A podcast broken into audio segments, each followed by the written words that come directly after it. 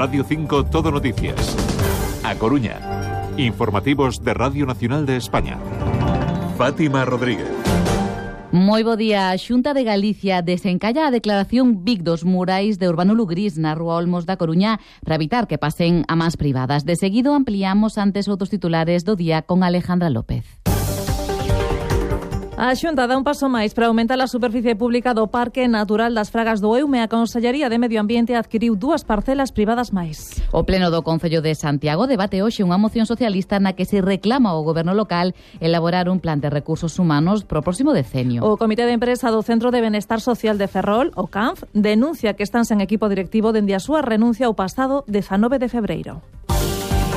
Momento xa para coñecer a situación do tempo e do tráfico nas principais cidades da provincia. Comezamos en Santiago. Dolores Gómez, moi bo día. Ola, que tal? Moi bo día, pois aquí temos anubrado con nevoas tamén algunha chuvisca, 9 graus de temperatura, tráfico sen problema, a gas de entrada, como ven sendo habitual, pola rotonda da Volta do Castro para o tráfico procedente do Milladoiro, pero denso, pero sen retencións e sen incidencias registradas nas últimas horas. E como amencen a Coruña e Ferrol, Alejandra? Pois temos nubes, chuvisca algo e os termómetros marcan 12 graus. O tráfico é intenso de entrada por Alfonso Molina, a Praza de Ourense e a Terceira Rolda. Ademais, pode haber retencións na zona centro a partir das 11:30 da mañá por unha manifestación dos traballadores da banca privada.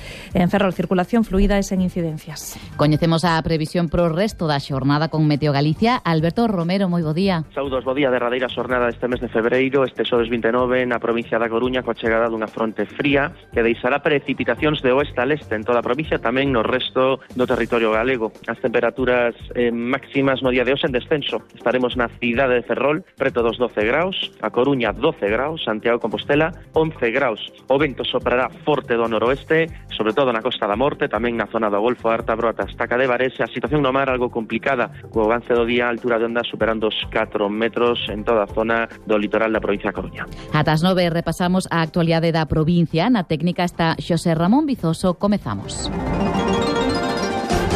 A Xunta e o Concello da Coruña traballan na declaración dos murais de Lugrís na Rúa Olmos como ben de interese cultural. A Consellería de Cultura estuda a documentación municipal remitida nestes días para incoar o expediente. Esta declaración permitirá dar ás obras a máxima protección patrimonial e garantir a súa integridade, pero tamén busca que os murais queden na cidade herculina e que sexan de acceso público. Inés Rei é a alcaldesa da Coruña. O obxectivo de ambas as dúas administracións é eh, recuperar eses morais para o patrimonio público, poñer a disposición da cidadanía ese patrimonio cultural importantísimo que está na cidade da Coruña e que se poida quedar na cidade da Coruña. Ese é o obxectivo común que temos e no que estamos traballando conxuntamente para cada lo. O administrador concursal recibiu catro ofertas para mercar as pinturas, unha delas da Xunta. O conselleiro de Cultura, Román Rodríguez, sinalaba que de facela a declaración Vic dos Murais, o goberno autonómico tería dereito de retracto na poxa. Que no caso hipotético de que o administrador concursal non lle adxudique a, a propiedade á Xunta de Galicia, pensando no interés xeral, pois se poida acometer pois, un direito de, de retracto. Non? Eh, sempre co objetivo de, de preservar a, integra, a integridade do ben de, expoñedo, neste caso, nun museo da cidade da Coruña e manter pois a obra eh, compacta e haya a disposición do interés xeral, do interés público, non? Os morais de Urbano Lugris forman parte dun inmoble propiedade dunha empresa que está en concurso de acreedores. Un dereito de retracto, dicía o conselleiro, que pasaría por riba de outras ofertas máis altas como a da Galería Viguesa Montenegro. O seu propietario, Víctor Montenegro, confirmou que no caso de que fosen adjudicatarios, vería con vos ollos que quedasen na Coruña. No tengo ni predicción ni por un museo ni, ni por otro. Los cuatro están en Coruña, con lo cual yo veo un poco lógico el Museo de Bellas Artes de La Coruña. Es un museo además que me encanta. Y yo creo que lo que hay que tomar son medidas cuanto antes. Los murales ahí, año tras año que pasa cada vez se deterioran más, se estropean, y, y lo que tienen que hacer es actuar, hablar menos y actuar más. A Xunta dá un paso máis para aumentar a superficie pública do Parque Natural das Fragas do Eume. A Consellería de Medio Ambiente adquiriu dúas parcelas privadas máis, o que supón incrementar a titularidade pública en case 3 hectáreas. Silvia Muiña. O 13 de febreiro xa comprará outro terreo de case dúas hectáreas. A conselleira Ángeles Vázquez sinala que así se poderá preservar mellor este espazo natural. Queremos que siga vendo propiedade privada, pero ben é certo que hai zonas de reserva que, que temos que actuar nelas e que mellor que o faga a administración, non o poden facer os eh, propietarios a nivel privado.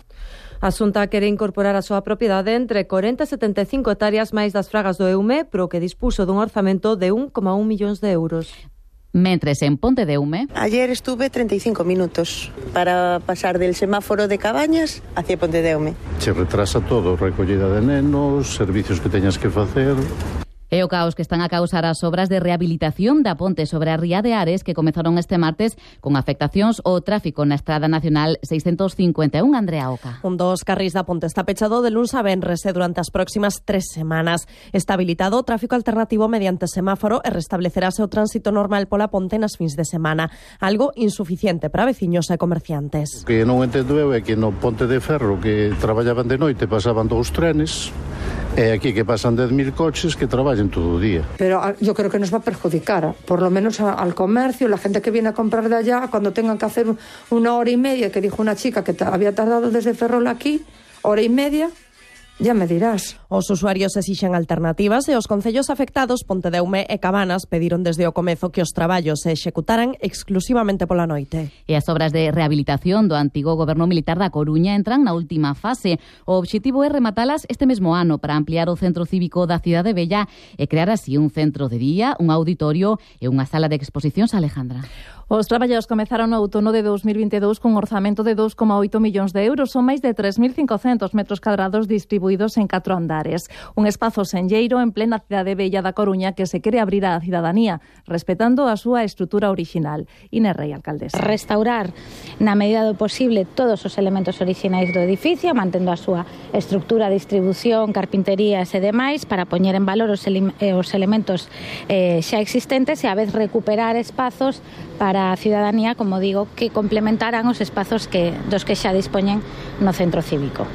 Nas novas instalacións tamén haberá espazo para unha zona de xogos e un viveiro de empresas. Aínda na Coruña, o Concello atenderá a petición dos veciños das casas de Franco. Reducirá a elevación do muro que vai separar os inmobles vía pública. O Concelleiro de Urbanismo, Francisco Díaz, adiantou que o Goberno local vai presentar os planos das obras nunha próxima xuntanza. Reducir a mitad da elevación que é necesaria para o tema da impermeabilización do aparcadoiro. Nos nunca o víamos realmente como un muro como tal, realmente era un parterre que se elevaba, pero eh, entón reducimos ese a, ao mínimo imprescindible para poder garantizar que se impermeabiliza ben o, o aparcadoiro e que se pode plantar o arboredo e eh, a vegetación encima. Os veciños queixábanse de que o muro proxectado tiña máis de metro e medio, reducía a accesibilidade e incrementaba a inseguridade na zona. En Santiago, o pleno do Concello debate hoxe unha moción presentada polo Grupo Municipal Socialista na que se reclama ao goberno local elaborar un plan de recursos humanos pro próximo decenio, no que se prevé a xubilación de 240 persoas sebe Cajide. O Concello de Santiago conta con alrededor de 600 traballadores, o 40% deles se xubilarán entre 2025 e 2035. Ante esta situación, o Grupo Grupo Socialista reclama a elaboración dun plan estratégico de recursos humanos que aborde as necesidades reais de efectivos para ese decenio. Marta Val, edil socialista. Neste plan entendemos que se darán de abordar, entre outras cuestións, o acceso ao emprego público, a identificación daqueles traballos que poden ser sustituídos polas novas tecnoloxías e a avaliación do desempeño e a carreira profesional. A moción reclama que o plan sexa previamente negociado co representantes dos traballadores. No laboral, concentración na Coruña para denunciar o acoso sufrido por unha traballadora da empresa Sutega. A moza, cun alto cargo, tivo que coller unha baixa por este motivo e ao reincorporarse comunicáronlle o seu traslado a Madrid, Alba Villafranca. Desde o sindicato CIGA, convocante da concentración, acusan a empresa Sutega dedicada a proxectos de interiores de acosar a traballadora, segundo din, por ser muller e ter un posto de responsabilidade. Ademais, desde a súa posición, a empregada descubriu unha documentación que, segundo Ernesto López, responsable sindical na Coruña, Coruña molestou a empresa. A un directivo que non lle gustou que fora muller, que non lle gustou que, que, que tuvera dúas carreiras, e entón foi a por ela. E entre medias ela foi descubrindo estas cousas. E entón xa se sentou todo. Precisamente desde a CIGA din que están a preparar tamén unha denuncia paralela a Sutega ante a Fiscalía por presuntamente din cometer irregularidades nalgúns contratos con varias administracións. E o Comité de Empresa do Centro de Benestar Social de Ferrol, o CAMF, denuncia que están sen equipo directivo desde a súa renuncia o pasado 19 de febreiro. Unha situación de incerteza, de incerteza que se suma, Silvia, a falta de persoal. Nestes momentos non contan con ningún responsable que se faga cargo da xestión deste centro dependente do Inserso, algo que será a preocupación entre os traballadores e os propios usuarios, 70 actualmente, que descoñecen como afrontar as necesidades diarias. Ademais, denuncian falta de persoal para atender as persoas que viven no centro. Jacobo Vilariño, secretario do Comité de Empresa. Unhas 20 ou 30 postos vacantes temos sectores en donde máis se notan lógicamente na área asistencial. Non? En enfermería, por exemplo, temos un 20% da plantilla vacante. E logo eh, nos, nos, nos como se chama, nos auxiliares de clínica, nos TECAIs, temos 60 traballando, tiene que ser 75, 75. Faltan 15 de 75. O SEO, PP e o BNG de Ferrol levarán a pleno unha moción de apoio ao Comité de Empresa do CANF. Falando ainda de emprego, o Concello de Santiago e sete entidades, entre elas a Universidade de Santiago, asinaron este mércores o quinto Pacto Local polo Emprego 2024-2027, Dolores. Sí, unha folla, unha folla de ruta que contempla un total de 78 accións destinadas a crear emprego, fomentar o emprendemento e promocionar o talento. Incorpora elementos novidosos como a conciliación, a economía verde ou a accesibilidade laboral ás persoas máis desfavorecidas. Xanduro é o Concelleiro de Mobilidade. Este é un pacto polo emprego que pon o foco nos colectivos máis vulnerables, nas mulleres, na poboación inmigrante, as persoas maiores de 45 anos. Xa Anduro non quixo valorar porque outras entidades da cidade non asinaron este tipo de acordo, pero lembra que son unha ferramenta de empregabilidade que sempre denderon bons resultados. E antes desde dos deportes, contarlles que hoxe arranca a segunda edición de Norte Cinema Diverso na cidade da Coruña. Un ano máis este festival de cine LGTBI regresa para ofrecernos novas historias que a través do sétimo arte aportan unha mirada inclusiva. En total son 17 filmes, tres deles en galego, repartidos en catro sesións durante tres días. Haberá tamén un encontro cos directores e realizadores das pezas audiovisuais seleccionadas e un taller de cine con móvil impartido por Domingo do Campo. Fito Ferreiro, un dos directores deste festival, explica unha das novidades deste ano. Como novedades tenemos o NCD Educa, que a verdade é que está funcionando dunha forma magistral, o sea, eh, estamos moi moi contentos porque o que estamos facendo é eh, levar eh catro cortos aos centros escolares unha actividade educativa para chegar á realidade do colectivos máis novos e tamén para descubrir historias que a miúdo están agochadas. Samira Ganai, secretaria da Academia Galega do Audiovisual, entidade que tamén colabora no festival. Así que que existan festivais onde se recollen un tipo de creación concreta, neste caso a diversidade, é absolutamente necesario, porque ademais está feito dende un lugar que eu creo que é un acerto total e absoluto que é para leválo ao gran público. O festival celebrarase dende este xoves ata o 2 de marzo. O custe da entrada son 3 euros. Imos xa cos deportes que nos chega Sergio Pascual, moi bo día. Bos días, Fátima. Boas e malas novas en Ferrol. Empezamos pola mala, baixa do centrocampista Chuca que non poderá estar no partido deste sábado na Malata contra o Racing de Santander. E a nova é a reincorporación a rutina do grupo de Álvaro Jiménez tras o accidente sufrido polo dianteiro a pasada semana. Estará, por tanto, disponible para o Racing de Ferrol Racing de Santander este sábado ás 4 da tarde. En a Primeira Federación, Cuando acabamos el, el, domingo pasado el partido, no recuerdo quién me, me dijo, ya tengo ganas de jugar el domingo contra el Lugo.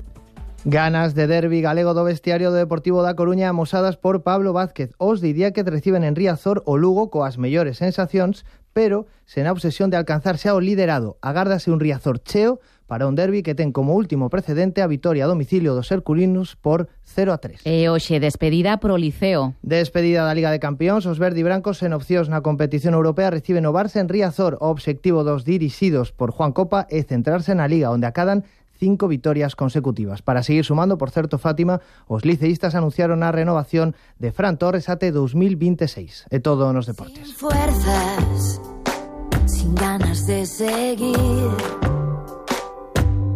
Yo pensando que este mundo no es para mí. Sabiendo A cantante galega Lucía Pérez, representante de España en Eurovisión no 2011, é outro dos nomes que xa se foi desvelando do cartel do Atlantic Pride, o festival que se celebrará a súa quinta edición na Coruña do 15 ao 14 de xullo. A elas súmanse Nebulosa, Mondra, Lontreira, Catuxa Salom ou Rosa López os Xardíns de Méndez Núñez acollerán esta cita que celebrará o orgullo na súa edición máis eurovisiva.